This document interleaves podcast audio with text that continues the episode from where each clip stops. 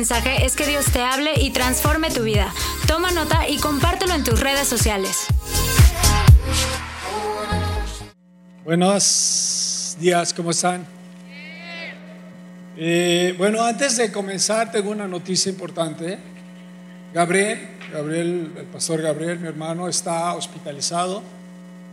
Eh, está bien, gracias a Dios. Eh, tiene una pancreatitis, producto de un desprendimiento de una piedrita eh, que le tapó ahí las vías.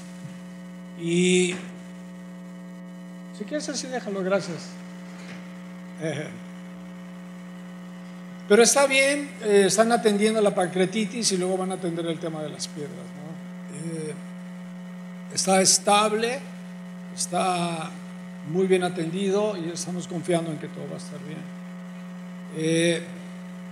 Yo le digo a mi nieto que, nuestro corazón tiene como muchos cuartitos. Y, yo le digo a él, tú estás en un cuartito de mi corazón.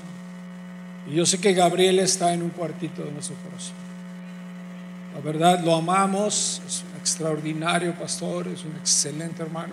Todo va a estar bien, estamos confiando en Dios. Jesse está con él y, estamos, eh, pues está, avanzando. Tenía ya mucho tiempo luchando y queriendo pues batallando muchísimo con problemas gástricos y no le hallaban. Y no le hallaban y no le hallaban y no le hallaban. Hasta que pues esto se manifestó y era esto, ¿no? No salía en los estudios, pero eran estas piedras. En la, en la bilis, ¿no? En la, ¿cómo se llama? Ahí. Le digo, pues por corajudo, pero no es cierto, no cero corajudo. Bueno, para que estén nuestras oraciones, por favor. Gracias. Eh, y bueno, Hoy tenemos un tema que estoy seguro que si el Espíritu Santo me ayuda a explicarlo bien y ustedes abren su corazón para abrazar esta palabra, va, puede marcar un cambio muy importante en sus vidas, en nuestras vidas. Porque el tema este que me, me, ha cautivado por años y años y años en mi vida, que es el cambio. ¿Cómo cambiar nuestra manera de pensar? Porque si no cambiamos, si no renovamos nuestra manera de pensar, pues literalmente no podemos, no podemos entender a Dios. No podemos entender a Dios y tampoco podemos entender la vida. Y nos lo vamos a pasar toda la vida haciendo berrinches, haciendo corajes, y Dios, ¿por qué no me ayudas? Y tú deberías de ayudarme, y si yo soy tu hijo, tú deberías de hacer esto, tú deberías de hacer aquello otro, porque, porque esto me sale mal, y porque esto me sale mal, y porque esto me sale mal. Y entonces no podemos comprender a Dios y no podemos comprender lo que Dios hace y tampoco podemos entender la vida y tampoco podemos entender a los demás. Entonces, hay un proceso importante de cambiar nuestro modo de pensar, que es básico. Y la predicación de hoy se llama desaprender, luego aprender para crecer. Ese es el punto. Tenemos que desaprender cosas.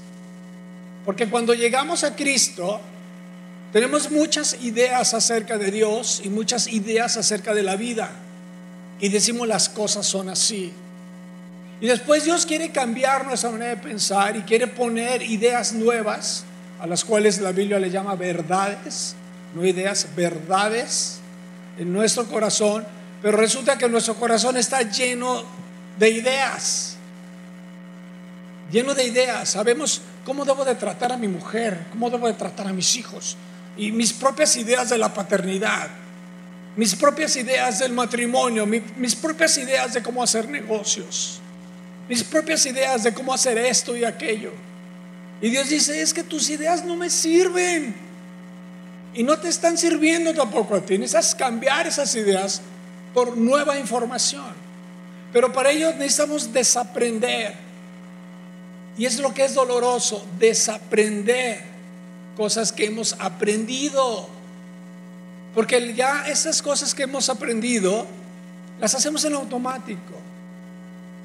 Y entonces tenemos malas relaciones, tenemos malos resultados financieros, tenemos muchas enfermedades también.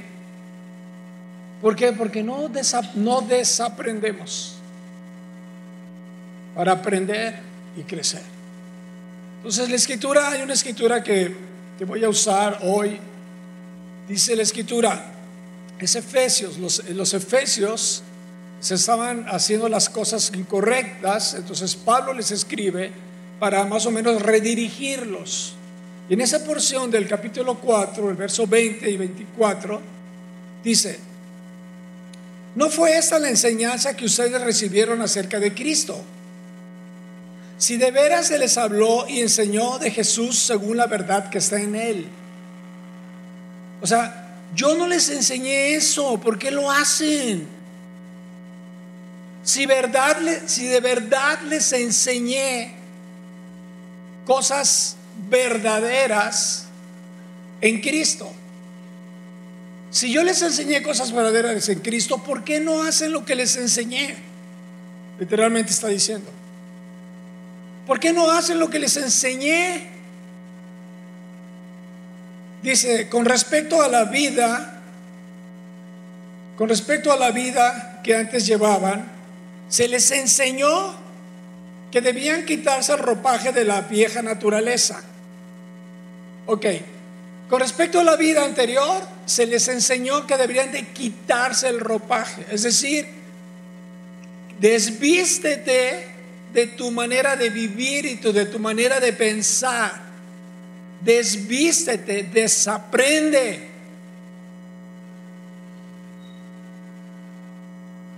Dice, la cual está corrompida por los deseos engañosos. Luego dice, ser renovados en la actitud de su mente. Ese es el paso número dos. Desvístete y luego renueva la actitud de tu mente. Renueva tus pensamientos y renueva la actitud de tus pensamientos. Y Gabriel nos habló del optimismo la semana pasada. El optimismo es una actitud. Optimismo es lo que pensamos de un problema.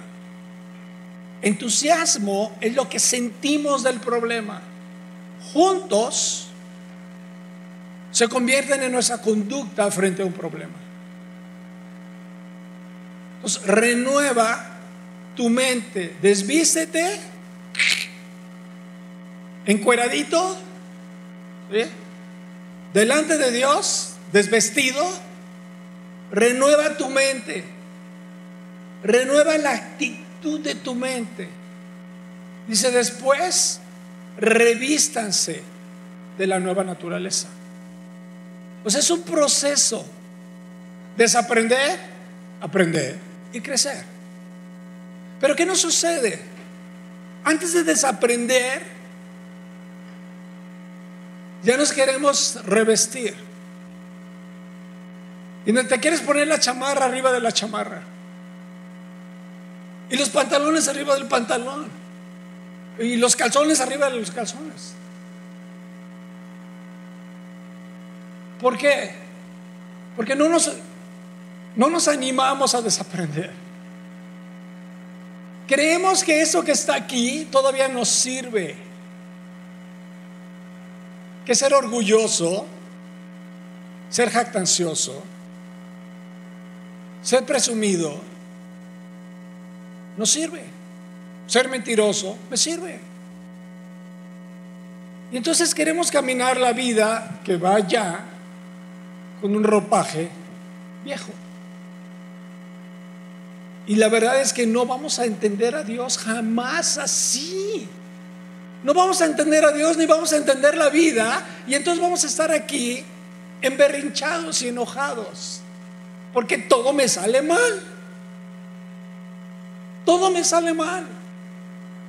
Mis relaciones están pésimas, mis finanzas están pésimas.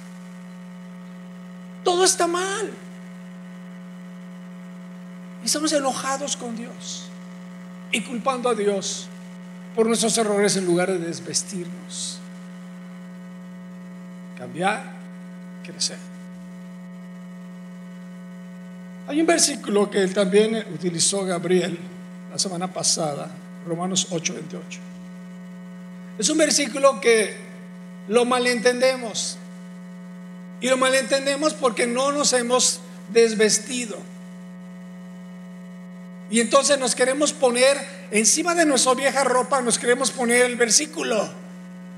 Y no nos queda. Uy, no nos queda.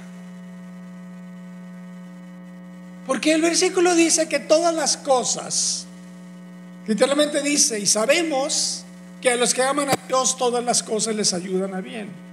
Esto es, a los que conforme a su propósito son llamados.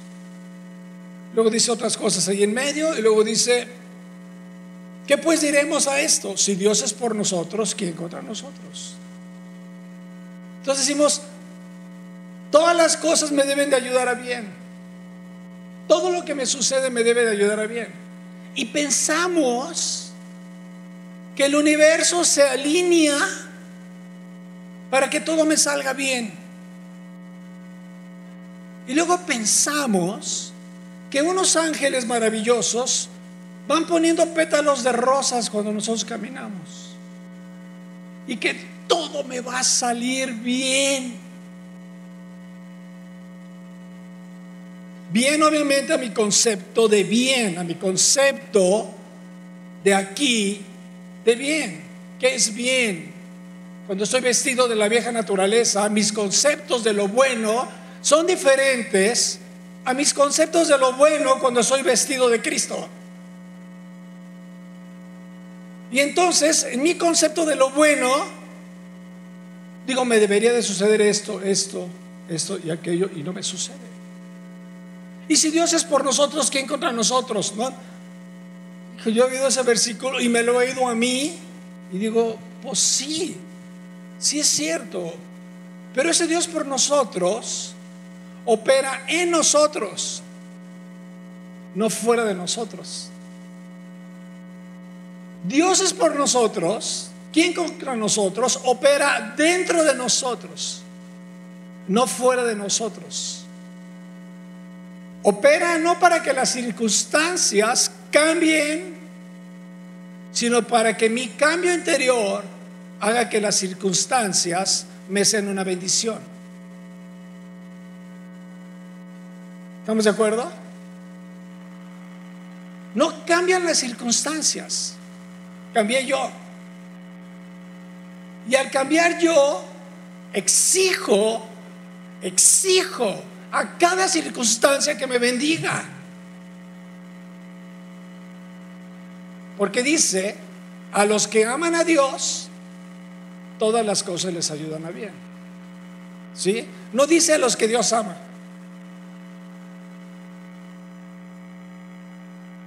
¿Estamos de acuerdo? No dice los que Dios ama, dice los que aman a Dios. Entonces volvemos al, al, proceso, que es un progreso.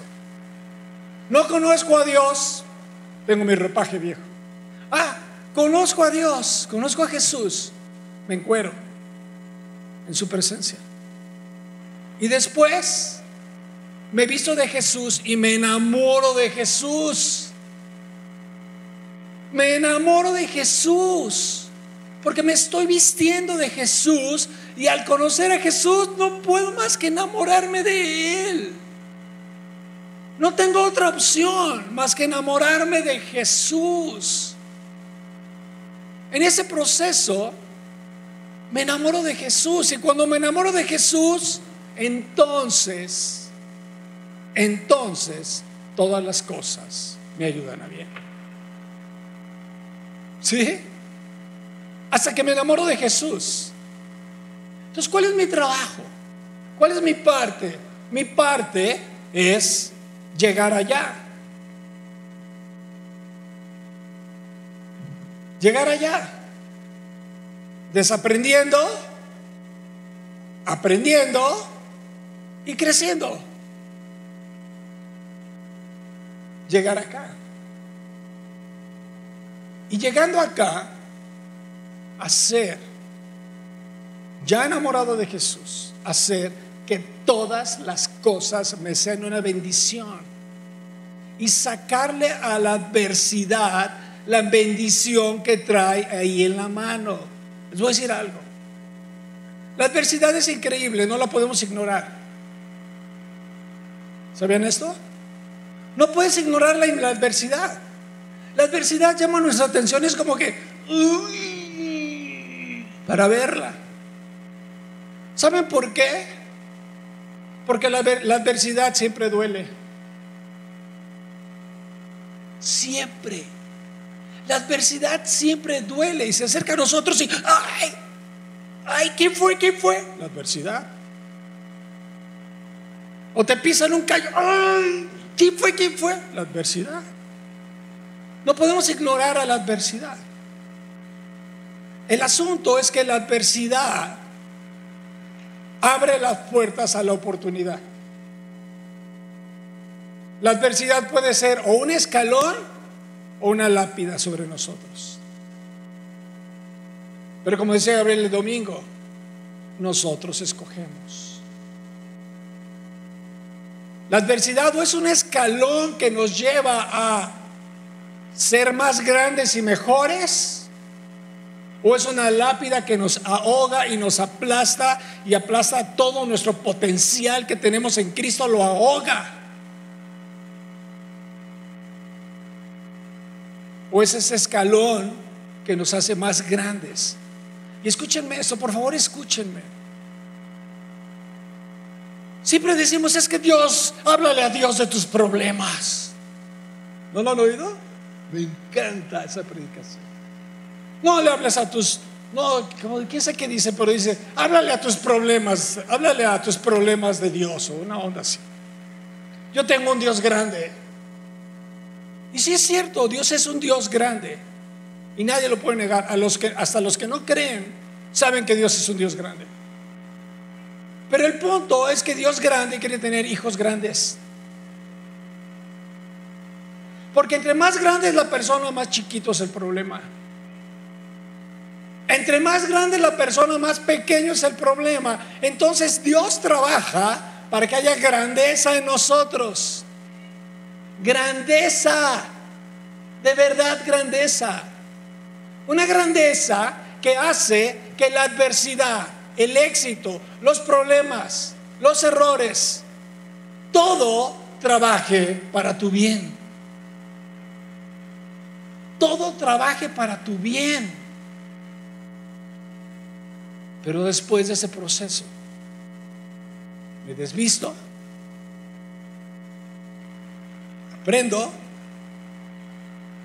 cambio mi manera de pensar y me visto de Cristo.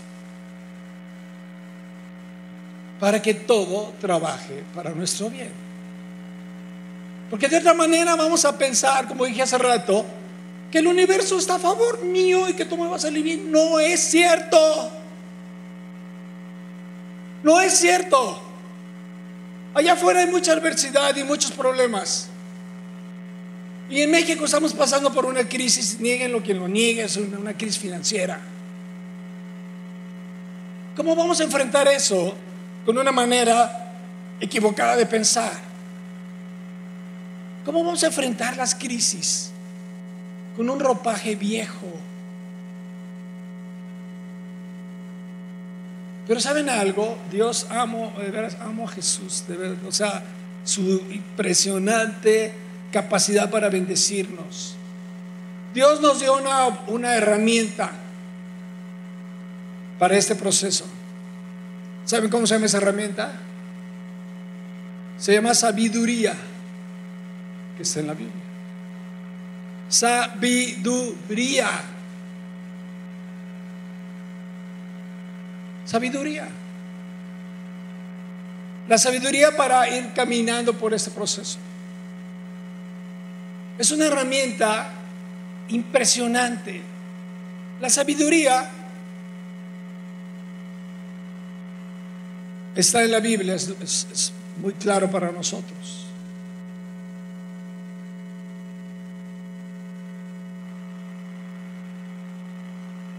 La sabiduría lo único que hace es enseñarnos. Enseñarnos a qué? A cambiar. No hace otra cosa más que enseñarnos. Porque no sé si les ha pasado a ustedes, pero a mí me pasa y mucho. Cuando hablamos de cambiar, lo único que quiero es que cambien los demás. No quiero cambiar yo. Quiero que cambien los demás. Y también quiero que cambien las circunstancias. Pero yo no quiero cambiar. Yo quiero seguir igual, que todos cambien y que cambien las circunstancias. Es la manera de pensar con ese ropaje. Pero la manera de pensar de Dios es, no quieras cambiar a los demás. ¿Sí? No quieras cambiar las circunstancias. Cambia tú para que cambien las circunstancias y cambien los demás. Cambia tú. Pero ¿saben por qué no cambiamos? Porque no queremos pagar el precio del cambio. El precio inmediato de cambiar. Hay un costo. El costo de cambiar. Pero hay un costo mucho más alto por no haber cambiado. Cambiamos solamente lo suficiente para alejarnos del problema. Y me esfuerzo lo suficiente solo para alejarme del problema. Pero no cambio y me esfuerzo lo suficiente para resolver el problema. Tengo que cambiar para resolver el problema. Tengo que esforzarme y resolver los problemas. Los problemas que trae la vida. No que Dios los resuelva. Que Dios los resuelva a través de nosotros que Dios lo resuelva a través de mí, que Dios lo resuelva a través de mi crecimiento, que Dios lo resuelva a través de mi santidad, a través de mi conocimiento. Hay un proverbio que dice que, que los injustos destruyen, mas el justo se protege por el conocimiento. Te proteges por el conocimiento. Y entonces Dios nos da la sabiduría y la sabiduría es el producto no es un lujo. La sabiduría para un cristiano es el producto. No, podemos vivir esta vida sin sabiduría. Porque nos vamos a equivocar mucho. Porque no vamos a entender lo que Dios está haciendo. Porque no vamos a comprender a los demás. La sabiduría es el producto, Proverbios 4, 5 al 7. Adquiere sabiduría Adquiere inteligencia. No olvides mis palabras ni te apartes de ellas. No abandones nunca la sabiduría y ella te protegerá. La sabiduría es lo primero. Adquiere sabiduría. Por sobre todas las cosas, adquiere inteligencia.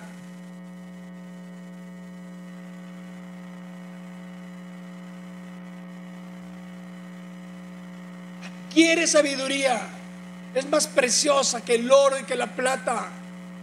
Es más valiosa que cualquier piedra preciosa. Sabiduría.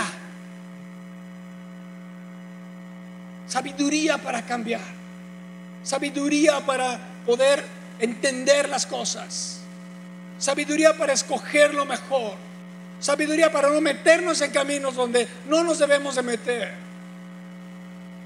Dice la Biblia acerca de la sabiduría, Proverbios 8. Voy a leer solamente un tramo porque es impresionante. habla de la sabiduría, habla de sí misma. El Señor me dio la vida como primicia de sus obras. El Señor me dio la vida como primicia de sus obras. Mucho antes de sus obras de antaño, fui establecida desde la eternidad desde antes que existiera el mundo, nací antes que fueran formadas las colinas, antes que se cimentaran las montañas, antes que él, creara la tierra y sus paisajes y el polvo primordial con que hizo el mundo. Cuando Dios cimentó la bóveda celeste, cuando Dios hizo los cielos, el universo, ¿han visto fotos del universo? ¿No están impresionantes? O sea, ves unas fotos de la bóveda celeste, de las galaxias, y, de verdad dices, ¿qué onda? ¿Quién hizo esto? Y dice la sabiduría, cuando Dios estaba haciendo las galaxias y las, toda esa bóveda celeste, yo estaba con Él. Ahí estaba la sabiduría, afirmando la obra de Dios. Y si cuando trazó el horizonte sobre las aguas, allí estaba yo presente. Cuando estableció las nubes en los cielos y reforzó las fuentes del mar profundo, cuando señaló los límites del mar para que las aguas obedecieran su mandato, cuando plantó los fundamentos de la tierra, allí estaba yo, afirmando su obra día tras día, me llenaba de alegría. Y después Dios, ¿qué creen? Me sentí como cuando les cuento a mis nietos. ¿Qué creen?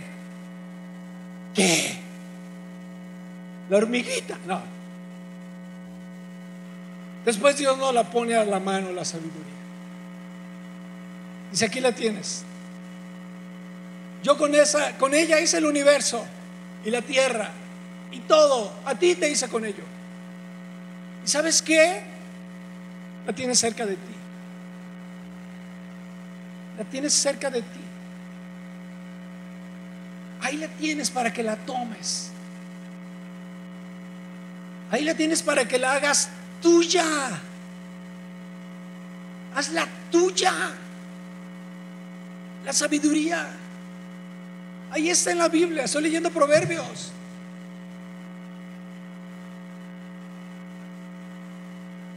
Los que me aman les correspondo. Wow. O sea, no es ni caprichosa, pues. A los que me aman les correspondo. A los que me buscan me doy a conocer. Conmigo están las riquezas y la honra, la prosperidad y los bienes duraderos. Mi fruto es mejor que el oro fino, mi cosecha sobrepasa la plata refinada. Voy por el camino desde la de la rectitud por los senderos de la justicia, enriqueciendo a los que me aman y acrecentando sus tesoros.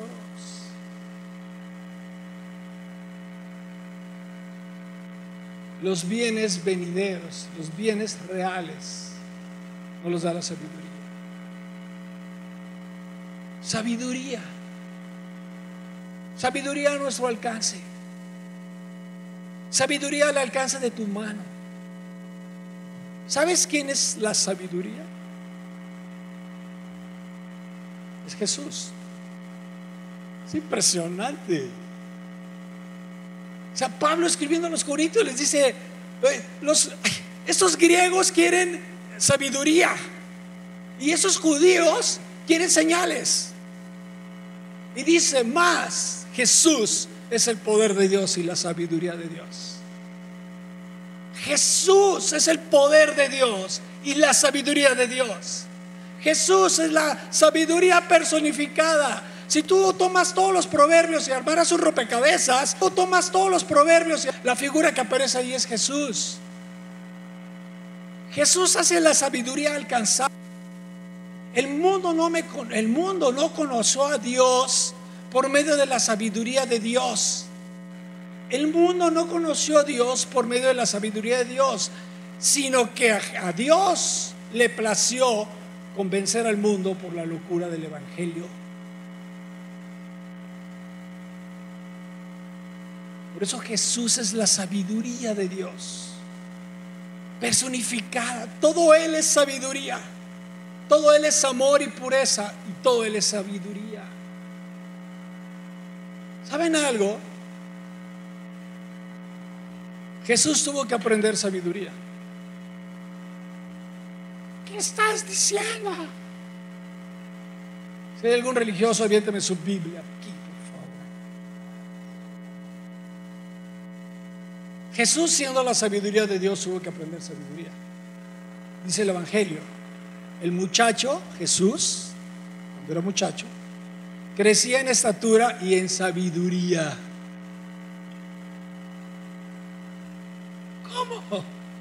Sí, tuvo que aprender sabiduría. ¿Por qué tuvo que aprender sabiduría? Piensen, ¿por qué tuvo que aprender sabiduría?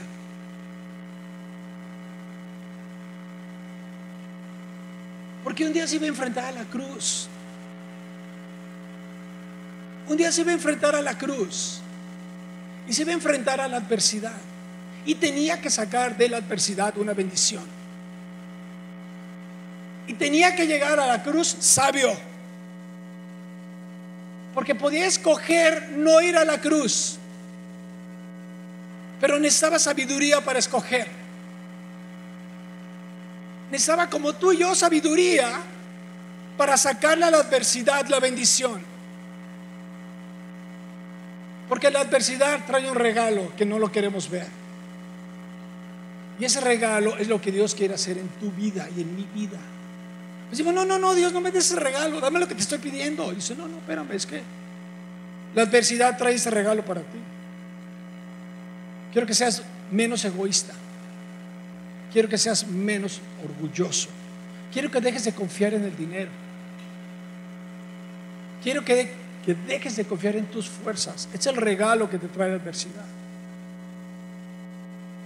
Pero Jesús se va a enfrentar la cruz y necesitaba sabiduría. Y Jesús dice la palabra de Dios, impresionante, realmente impresionante. Dice, por el gozo puesto delante de él fue a la cruz.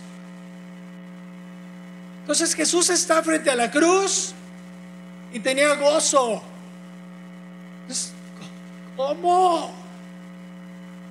¿Cómo? Porque detrás de la cruz le hizo así. Y estaba la corona de gloria.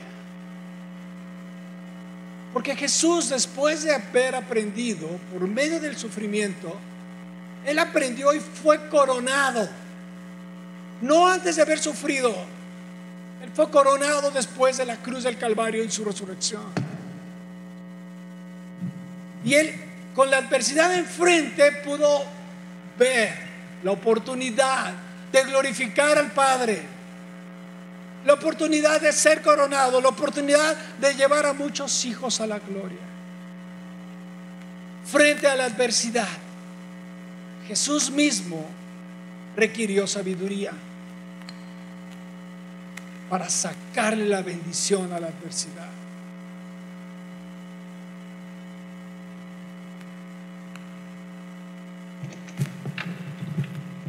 Dios nunca nos va a pedir nada que Él no haya hecho.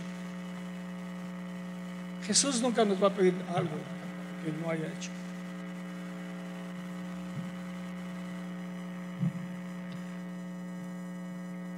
Este año cumplí 59.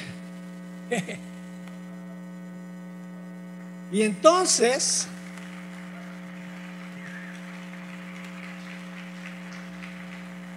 gracias, me metí a mis 60. Chanana. Estoy viviendo mi año 60. Lo los cumpla, pues ya lo viví. Pero mi gran clamor, mi gran clamor con lágrimas y con súplicas y con muchísimo pasión en mi corazón es, Señor Jesús, te suplico que me enseñes a aprender. Enséñame a aprender. Quiero desaprender para aprender. No permitas que la edad me haga un necio. No permitas que los años me hagan un tonto. No permitas que la edad acabe con mi potencial en ti, Señor. Porque hay mucho más que hacer. Pero si, si siento que ya sé todo y si pienso que ya no puedo aprender más, mi potencial se va a morir mucho antes de que yo muera. Digo, Señor Jesús, por favor, dame un corazón de aprendiz. Dame un corazón de aprendiz. Quita de mí todo corazón orgulloso. Todo pensamiento orgulloso. Quiero aprender más y más. Quiero ser un hombre sabio. Y quiero morir si Dios me da vida como un viejo sabio viejo sabio, un viejo que sabe escoger.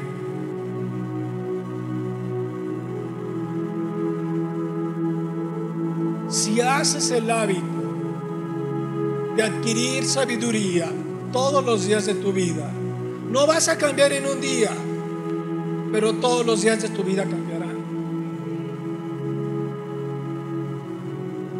Si haces el hábito de adquirir sabiduría, tu vida no va a cambiar en un día, pero todos los días de tu vida van a cambiar. La diferencia entre los exitosos y los fracasados son sus hábitos.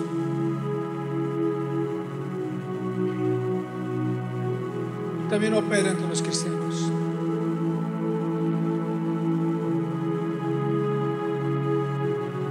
Desde hace un tiempo, tengo esta libreta en mi, en mi buró de, al lado de mi cama. Y antes lo hacía diario, pero me di cuenta que diario no funciona porque invento cosas.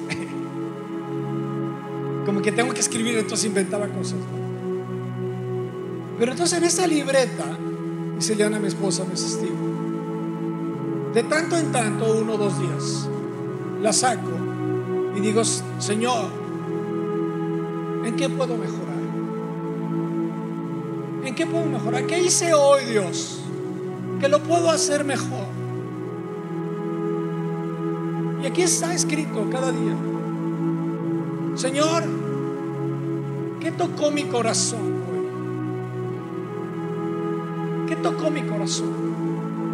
Porque hay cosas que tocan nuestro corazón y no debemos de dejarlas pasar desapercibidas, porque eso te va a cambiar. Tocó mi corazón? ¿Qué puedo hacer mejor? ¿Qué aprendí hoy? ¿Qué aprendí estos días? Y lo escribo. Lo escribo porque soy decidido con la ayuda del Espíritu Santo a cambiar cada aspecto de mi vida y a sacarle a la adversidad la bendición que está ahí para mí.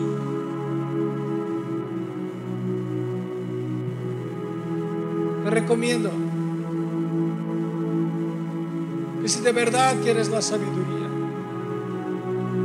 estudies los libros de sabiduría de la Biblia, que los hagas tuyos, que los memorices, que los tomes como tu herencia, tu herencia